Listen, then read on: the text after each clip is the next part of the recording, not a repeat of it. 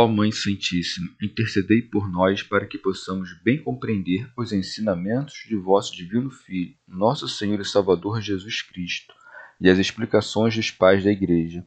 Ó Virgem Imaculada, ofereço-vos este trabalho e peço que abençoais aqueles que o ouvirem, e que seja para a maior honra e glória de Deus. Amém.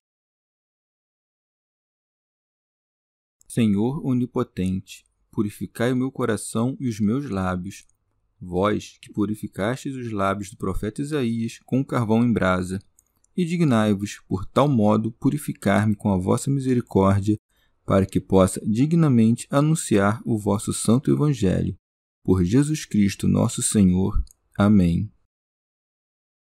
Senhor, abençoai-me. Que o Senhor resida no meu coração e nos meus lábios, para que anuncie digna e convenientemente o seu Evangelho. Amém. Evangelho de Nosso Senhor Jesus Cristo, segundo São João. Continuação do testemunho de João Batista. No dia seguinte, ele vê Jesus aproximar-se dele e diz: Eis o Cordeiro de Deus que tira o pecado do mundo. Dele que eu disse: Depois de mim vem o homem que passou adiante de mim, porque existia antes de mim. Eu não o conhecia, mas para que ele fosse manifestado a Israel, vim batizar com água.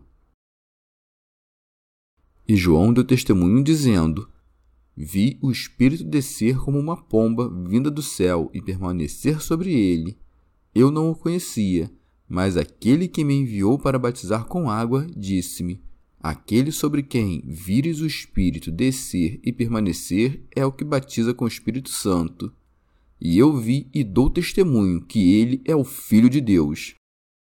Comentários dos Pais da Igreja Orígenes. Tendo Jesus vindo até João Batista, este não só persistia no testemunho que dera, senão que revelava coisas ainda mais impressionantes, figuradas por este. Dia seguinte, a que alude o texto. No dia seguinte, ele vê Jesus aproximar-se dele. Outrora, a mãe de Jesus, logo que concebera, fora visitar a mãe de João, que ainda o trazia no ventre. Tão logo a voz de Maria, a saudar a prima, alcançou-lhe os ouvidos, saltou João na barriga de sua mãe.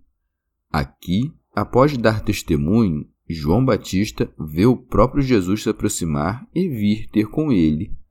É natural que os homens, por primeiro, sejam instruídos pelo testemunho alheio, para só então discernir com os próprios olhos Ora, a visitação de Maria a Isabel, a qual lhe era inferior, e o procedimento do Filho de Deus a vir ao encontro de João Batista manifestam a humildade e o zelo com que nos devemos fazer úteis àqueles que nos são inferiores. Não ficamos sabendo aqui de onde vinha nosso Senhor, mas podemos inferi-lo do relato de São Mateus, que escreve nestes termos: então foi Jesus da Galiléia ao Jordão e apresentou-se a João para ser batizado por ele. São João Crisóstomo ou São Mateus relata a vinda de Jesus Cristo para receber o batismo e São João, por sua vez, alguma outra ocasião em que Nosso Senhor foi ter com o precursor depois de já tê-lo recebido. É o que parece indicar a sequência do texto. Vi o Espírito descer como uma pomba, os evangelistas como que dividiram entre si as diferentes épocas da vida de Jesus. São Mateus nada diz dos fatos que ocorreram antes da prisão do precursor, passando de imediato aos eventos que a ela se seguiram, ao passo que São João se concentra mais no sucedido antes do que ele fosse posto em ferros. E é precisamente o que faz quando escreve deste teor. No dia seguinte, ele vê Jesus aproximar-se dele por que veio ter com ele uma segunda vez depois de ter sido batizado? Porque o Salvador fora batizado junto de uma multidão e não queria que disso concluíssem vinha ter com João pelos mesmos motivos dos outros homens, a saber, para confessar os pecados ou receber o batismo de penitência. Torna, com efeito, a João para lhe dar a chance de desfazer o equívoco, e o precursor o faz dizendo deste teor: Eis o Cordeiro de Deus que tira o pecado do mundo. Ora, era evidente que Jesus, que tira o pecado do mundo, não ia ter com João a se confessar, mas para lhe dar ocasião de prestar seu testemunho. Diga-se ainda que ele veio ainda uma segunda vez a confirmar a verdade dos primeiros testemunhos no espírito daqueles que os ouviram, a prepará-los para outros mais. Diz João Batista: Eis o Cordeiro de Deus, querendo com isto não apenas significar que era este o Cordeiro outrora esperado, recordando da profecia de Isaías e do figurado da antiga lei, senão também conduzir com mais facilidade os homens à verdade. Santo Agostinho. Se, contudo, o Cordeiro de Deus é inocente e o mesmo João é o Cordeiro, porventura disto não se colhe que ele próprio seja inocente? Porém, todos os homens descendem daquela raça que assim foi lamentada por Davi. Eis que nasci na culpa. Só há, com efeito, um cordeiro que não nasceu desta raça, que não foi concebido na iniquidade nem gestado no pecado, senão que concebido e gestado pela Virgem, livre de faltas na fé. Orígenes.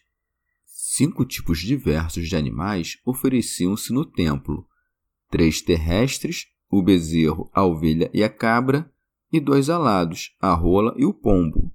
Da espécie ovina, três eram encontradiços: o cordeiro, o carneiro e a ovelha. Entre estes últimos, João Batista tomou o cordeiro como símbolo do Salvador, porque esse animal era oferecido como vítima sacrificial diária, uma vez pela manhã e outra no entardecer. Ora bem, que oblação diária pode oferecer uma natureza dotada de razão, senão o verbo vivente que aqui vai representado pelo cordeiro? Eis a oblação matinal, quando a alma se detém a contemplar as coisas divinas, impedida que está do contínuo repousar nestas alturas, porquanto a força da união que sustém com o corpo mortal torna-se grave e pesada. Da contemplação desta palavra pela qual lhe pomos a Jesus Cristo por nome Cordeiro, coligimos algumas diretrizes, chegando destarte aos sacrifícios do entardecer, que figura o viver entre as coisas corpóreas. Ora, o que ofereceu este cordeiro em sacrifício é o mesmo Deus, como que oculto no homem o sumo sacerdote que disse: Ninguém me atira, mas eu por mim dou, e tenho poder de a dar.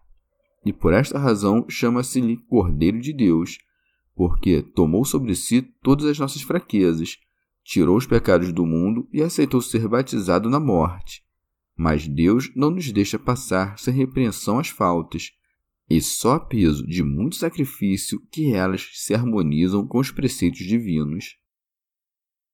Teofilacto Diócrida ou é chamado Cordeiro de Deus porque sua morte foi aceita pelo Pai para nossa salvação, ou, por outras palavras, porque consentiu na própria morte em nosso benefício. Por isso se diz: essa oferta vem de tal homem, como a dizer: é este o homem que está a ofertá-la. O mesmo se passou com Jesus Cristo, quando é chamado Cordeiro de Deus, porquanto o Pai deu o próprio Filho à morte para a nossa salvação. O Cordeiro, em figura, nunca apagou pecado algum. O verdadeiro, entretanto, limpou o mundo do pecado, livrando-o da cólera divina. É por isso que João Batista diz: Eis o Cordeiro de Deus que tira o pecado do mundo. Não diz, note-se, que haverá de tirar, mas que tira, isto é, que o faz continuamente desde então. Não o fez apenas com efeito durante a paixão, senão que nunca cessou de fazê-lo, desde o dia de sua morte até o presente, embora não tenha permanecido crucificado senão por um dia. Quer dizer, ofereceu um único sacrifício pelos nossos pecados que de contínuo, por sua virtude, tira os pecados do mundo. São Gregório. Os pecados do gênero humano deixarão de ser quando nosso corpo corrupto for substituído pela gloriosa incorruptibilidade, porquanto não podemos nos ver livres de todos os pecados enquanto cativos deste corpo de morte. Teofilacto Diócrida mas por que diz o pecado do mundo no singular e não os pecados do mundo? Está a referir o universal por meio da forma singular, como quando dizemos o homem foi expulso do paraíso, com a significação de que todo gênero humano o foi. São Beda. Ou este pecado de que fala o precursor é o pecado original, comum a todo gênero humano. É a ele e a todos os mais que o homem lhe ajuntou que Jesus Cristo apaga por meio da graça. Santo Agostinho aquele com efeito que se revestiu de nossa natureza sem, contudo, tomar-nos os pecados, esse é o que tira o pecado do mundo. Está justificados da existência de certos homens que dizem: tiramos os pecados dos homens porque somos santos. Se aquele que batiza não tem santidade e, portanto, leva a alma cheia de impurezas, como poderia tirar o pecado de outrem? Contra essa pretensão opomos esta simples verdade Eis o Cordeiro de Deus, eis o que tira o pecado do mundo, que desfaz toda a presunção que há entre os homens. Orígenes. Assim como a oblação figurativa do Cordeiro uniu-se por estreitos liames aos demais sacrifícios prescritos na lei, assim a oblação do Cordeiro de fato vem se unir por liame não menos íntimo a outros semelhantes sacrifícios, como o dos mártires a aspergirem seu sangue, e cuja paciência, fé e zelo ardente confundem dos ímpios as maquinações. Teofracto Diócrida. Aos fariseus que já adiante foram ter com João, disse-lhes o precursor: No meio de vós está alguém que não conheceis. Agora lhes revela quem seja este desconhecido. Dele é que eu disse: Depois de mim vem um homem. Ao Senhor chama-lhe homem, porque no auge da vida, contando trinta anos quando de seu batismo, ou ainda porque é o esposo espiritual da alma e da igreja, o que levou São Paulo a dizer: Porquanto desposei-vos para vos apresentar como virgem pura a um único esposo. Santo Agostinho veio após mim, porque meu nascimento precede o dele, mas existia antes de mim, porque está acima de mim. São Gregório. A razão de tal preeminência é esta: embora o nascimento de João tenha precedido o de Jesus, este não deixa por isto de estar posto acima daquele, porquanto sua existência não se acha circunscrita pelo tempo de sua natividade de fato, nascido no século de sua mãe, é engendrado do pai acima de toda sucessão temporal. Teofilacto Diócrida. Escuta, ó Ário, estas palavras. Ele não disse que foi criado antes de mim, senão que era antes de mim. Que os seguidores de Paulo de Samostata também as escutem, a ver se aprendem que Jesus não passou a existir com Maria, porque se assim fosse, como haveria de ser antes do precursor precedido que foi por ele, quanto ao nascer de seis meses? São João Crisóstomo. E não acusassem de estar influenciado pela amizade ou pelos laços de sangue, dá-se pressa em acrescentar. Eu não o conhecia, o que me parece verossímil, porquanto João sempre viveu no deserto, Quanto aos prodígios que cercaram o nascimento de Jesus Cristo, por exemplo, a adoração dos magos e mais circunstâncias semelhantes, esses remontavam a um tempo longínquo e à primeira infância do precursor. Desde então, o Salvador vivia na obscuridade, sem ser conhecido de ninguém, como assevera o mesmo João Batista. Mas, para que ele fosse manifestado a Israel, vim batizar com água. Portanto, todos esses pretensos milagres que teria Jesus operado desde a infância são ficções desprovidas de fundamento. Se os tivesse feito, João estaria notificado e o povo dispensar-lhe-ia o testemunho.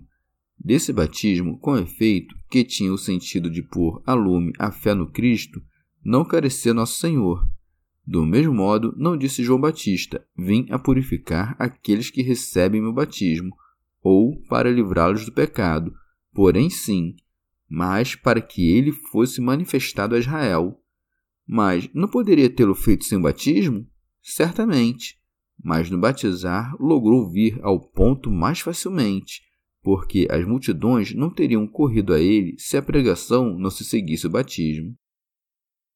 Santo Agostinho. Uma vez conhecido Nosso Senhor, tornou-se inane o preparar-lhe os caminhos, porquanto ele próprio tornou-se, para os que o conheciam, o caminho. Assim, conhecido que ficou o Salvador em sua humildade, acabou-se o batismo de João. Como quisesse Nosso Senhor dar-nos exemplo de humildade e nos incentivar a receber o batismo da salvação, conveio-o ser batizado por um seu servo. E outros também o receberam porque este não fosse havido por superior ao do Salvador. Quantos receberam o batismo de João haveriam de ainda ser batizados no de Nosso Senhor, sem que o inverso se verificasse. São João Crisóstomo, quanto testificava João Batista a respeito de Jesus, dizendo coisas admiráveis, por exemplo, que ele tira o pecado do mundo, punha a todos perplexos. E para lhes fazer crescer o convencimento, remonta seu testemunho até Deus e o Espírito Santo. Com efeito, alguém poderia inquiri-lo: Como conheceste? Ora, responde ele: Foi por meio do Espírito Santo que desceu sobre ele viu o Espírito descer como uma pomba vinda do céu. Santo Agostinho. Não que Jesus tenha recebido a unção do Espírito apenas neste momento, quando o Espírito Santo desceu sobre ele em forma de pomba durante o batismo. Nisto, quis o Salvador prefigurar o próprio corpo, isto é, a sua Igreja, na qual especialmente os já batizados recebem o Espírito Santo. Seria absurdo crer que Jesus só foi recebê-lo aos 30 anos, pois esta era a idade que tinha quando foi batizado, e que, ao sê-lo, embora estivesse sem pecados, também estivesse privado do Espírito Santo. Com efeito, assim está escrito do precursor: será cheio do Espírito Santo desde o ventre de sua mãe. Ou seja, se tendo por pai a um homem, ao Espírito Santo recebeu-o quando ainda no seio de sua mãe quanto mais Jesus Cristo, feito homem que, bem foi concebido no seio de sua mãe, teve por princípio não a carne, mas o espírito. Não que apenas Jesus Cristo tivesse um corpo verdadeiro, ao passo que o Espírito Santo se manifestasse aos homens sob enganosa aparência. Tanto a este quanto àquele desconvém o conduzir os homens em erro, Assim, não lhe seria difícil ao Deus onipotente e feitor de todas as criaturas, a partir do nada, fazer ali surgir um verdadeiro corpo de pomba, sem o concurso de outros animais dessa espécie, do mesmo modo como fez o corpo verdadeiro no seio da Virgem, dispensando a afluência da semente masculina. De duas formas visíveis distintas manifestou-se o Espírito Santo aos homens, como em pomba, quando desceu sobre Nosso Senhor por ocasião do batismo, e como em línguas de fogo, quando veio sobre os apóstolos reunidos, de um lado o símbolo da simplicidade, de outro o do fervor. A forma da pomba ensina aos homens santificados pelo Espírito o fugir de toda duplicidade. O fogo, por sua vez, o não agir com frieza, e não te espantes de que aquelas línguas estivessem repartidas. Não te temas de que se percam, mas vê, antes, na pomba, o símbolo da unidade. Importava que o Espírito descesse sobre Nosso Senhor na forma de uma pomba, para que todos os cristãos aprendessem a reconhecer os que levam em si o Espírito, quais sejam aqueles que, com efeito, vivem na simplicidade e convivem com seus irmãos na verdadeira paz, simbolizada pelos beijos que se dão às pombas. Os corvos, sobre se beijarem como as pombas, também bicam e rasgam, estas, contudo, de seu natural o fazem por modo inocente. Ademais, os corvos se alimentam da carne morta, não assim, porém, as pombas, que comem as sementes da terra. E porque as pombas pareçam chorar quando estão a acasalar, não nos surpreenda o fato de que o Espírito Santo deseje se dar a conhecer na forma de uma pomba, uma vez que ele ora por nós com gemidos inefáveis não geme com efeito de si mesmo, mas em nós. É por tais gemidos que nos inspira. Quem geme, lamentando-se de estar como que esmagado pelo peso deste corpo mortal e de estar apartado do Senhor, esse é agradável a Deus, pois aí é o mesmo Espírito que o ensina a gemer. Há, contudo, muitos que gemem por se acharem privados dos gozos deste mundo, por estarem acabrunhados com as provações, esmagados sob o peso monumental das enfermidades do corpo. Esses não são gemidos de pomba. Em que forma haveria de se mostrar o Espírito Santo para dar a conhecer a unidade, senão na forma de uma pomba, a dizer à Igreja após ter-lhe concedido a paz? porém uma só é minha pomba. Que símbolo mais apropriado da humildade pode haver do que este pássaro gemente e de extrema simplicidade? A santa e verdadeira Trindade se mostrou naquela conjunção, o Pai na voz a dizer: Tu és o meu filho dileto, e o Espírito Santo sob a forma de pomba. Por esta Trindade foram os apóstolos enviados a batizar em nome do Pai e do Filho e do Espírito Santo. São Gregório. Acresce João Batista, e permanecer sobre ele, porque o Espírito desce sobre os corações dos fiéis, é bem verdade, mas só no mediador acha um repouso infindo, porquanto jamais se separa da humanidade de Jesus, de cuja divindade procede. Ora, o Salvador, falando a seus discípulos do mesmo Espírito, diz-lhes: E estará em vós. Em que sentido, pois, ele permanece sobre Jesus Cristo?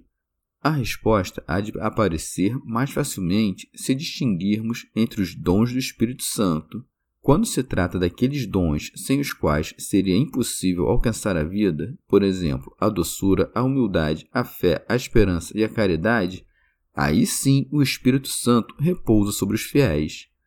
Mas, quanto aos dons que manifestam o mesmo Espírito e cuja função é menos conservar a vida espiritual em nós do que estabelecê-la nos demais, Neste caso, o Espírito Santo nem sempre permanece, e ademais ele foge de algum modo ao esplendor dos prodígios, por tornar mais humilde as virtudes que inspirou. Jesus Cristo, ao contrário, esteve unido em todas as circunstâncias com o Espírito Santo. São João Crisóstomo. Que ninguém pense que Jesus Cristo tivesse necessidade de receber o Espírito Santo como se passa conosco João Batista destrói essa ideia ao dizer que o único motivo desta descida foi o dá-lo a conhecer. Eu não o conhecia, mas aquele que me enviou para batizar com água disse-me: Aquele sobre quem vires o Espírito descer e permanecer é o que batiza com o Espírito Santo. Santo Agostinho. Mas quem afinal enviou o mesmo João Batista? Se a isto respondermos o Pai, diremos a verdade do mesmo modo, se a resposta for o filho. Porém, mais acertadamente responderíamos se disséssemos o pai e o filho. Mas como o precursor pôde dizer que desconhecia quem os enviara? Se João não conhecesse a Jesus Cristo, falou temerariamente quando disse que deveria ser batizado por ele. Se já o conhecia, por que disse que não? São João Crisóstomo.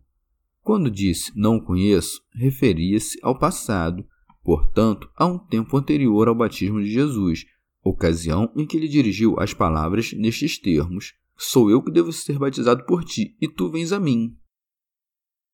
Santo Agostinho. Ao lermos os demais evangelistas que escreveram mais detidamente sobre o batismo, veremos de maneira cristalina que a pomba desceu sobre o Nosso Senhor quando ele saía da água.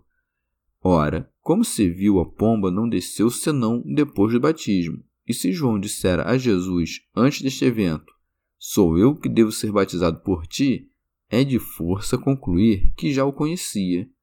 Como, pois, pôde agora dizer: Eu não o conhecia? Acaso foi no dizer estas palavras que reconheceu aquele que antes não o conhecia? Ou então quis dizer que passou a conhecer mais profundamente a quem antes conhecia imperfeitamente?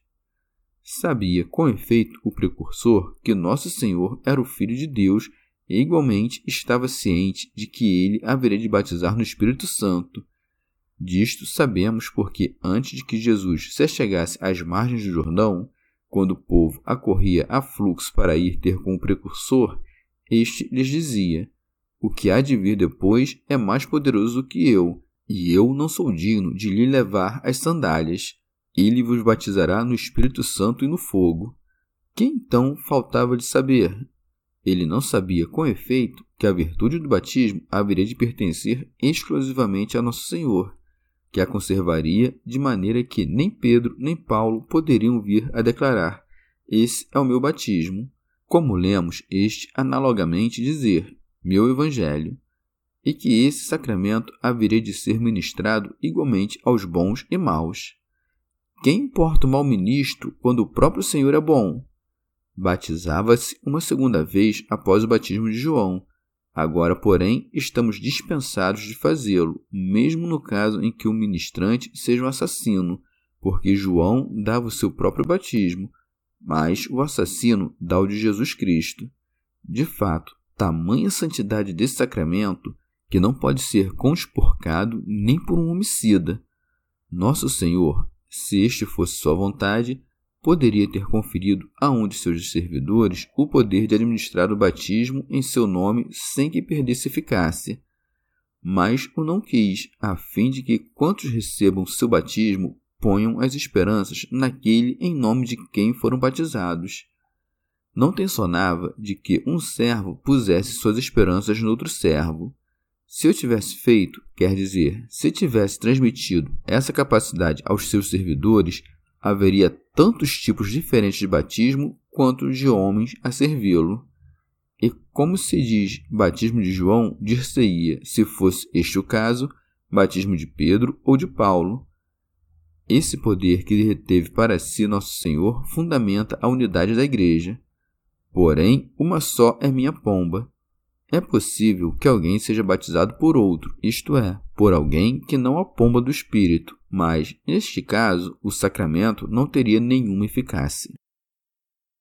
São João Crisóstomo se o Pai fez-se ouvir a proclamar seu Filho, o Espírito Santo desceu dos céus a fixar a palavra do Pai sobre a fronte de Jesus Cristo, com o sentido de que ninguém caísse na tentação de atribuir a João o que não convinha, senão a Nosso Senhor. Como, dirão, os judeus não creram se testemunharam o Espírito Santo descer sobre Jesus?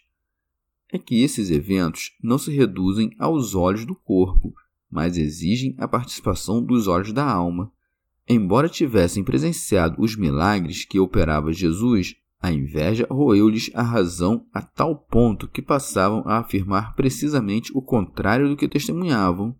Como esperar, portanto, que só a aparição do Espírito Santo na forma de pomba haveria de lhes dissipar a incredulidade? Segundo entendem alguns, nem todos os presentes divisaram o mesmo Espírito Santo, senão somente João Batista e outros mais bem dispostos porque, bem que tenha sido possível ver com os olhos do corpo o Espírito Santo descer na forma de uma pomba, não se fazia necessário que todos testemunhassem tão milagroso fato. Acaso os profetas Zacarias, Daniel, Ezequiel não tiveram semelhantes visões de formas sensíveis sem mais quem as testemunhasse? O próprio Moisés viu coisas que não foram reveladas a mais ninguém. Por tais razões, João prossegue nestes termos: E eu vi e dou testemunho que ele é o Filho de Deus. Chamou-lhe Cordeiro de Deus, anunciou que batizaria no Espírito Santo. Até este momento, porém, ainda não o chamara Filho de Deus. Santo Agostinho. O poder de batizar estava reservado ao Filho unigênito de Deus, e não a um filho adotivo. Com efeito, estes não são senão ministros daquele, o qual é o único a deter o poder de batizar. Chegamos ao fim de mais um dia de comentários da Catena Áurea. Muito obrigado por ficarem até aqui, que Nossa Senhora derrame suas graças sobre nós e até amanhã.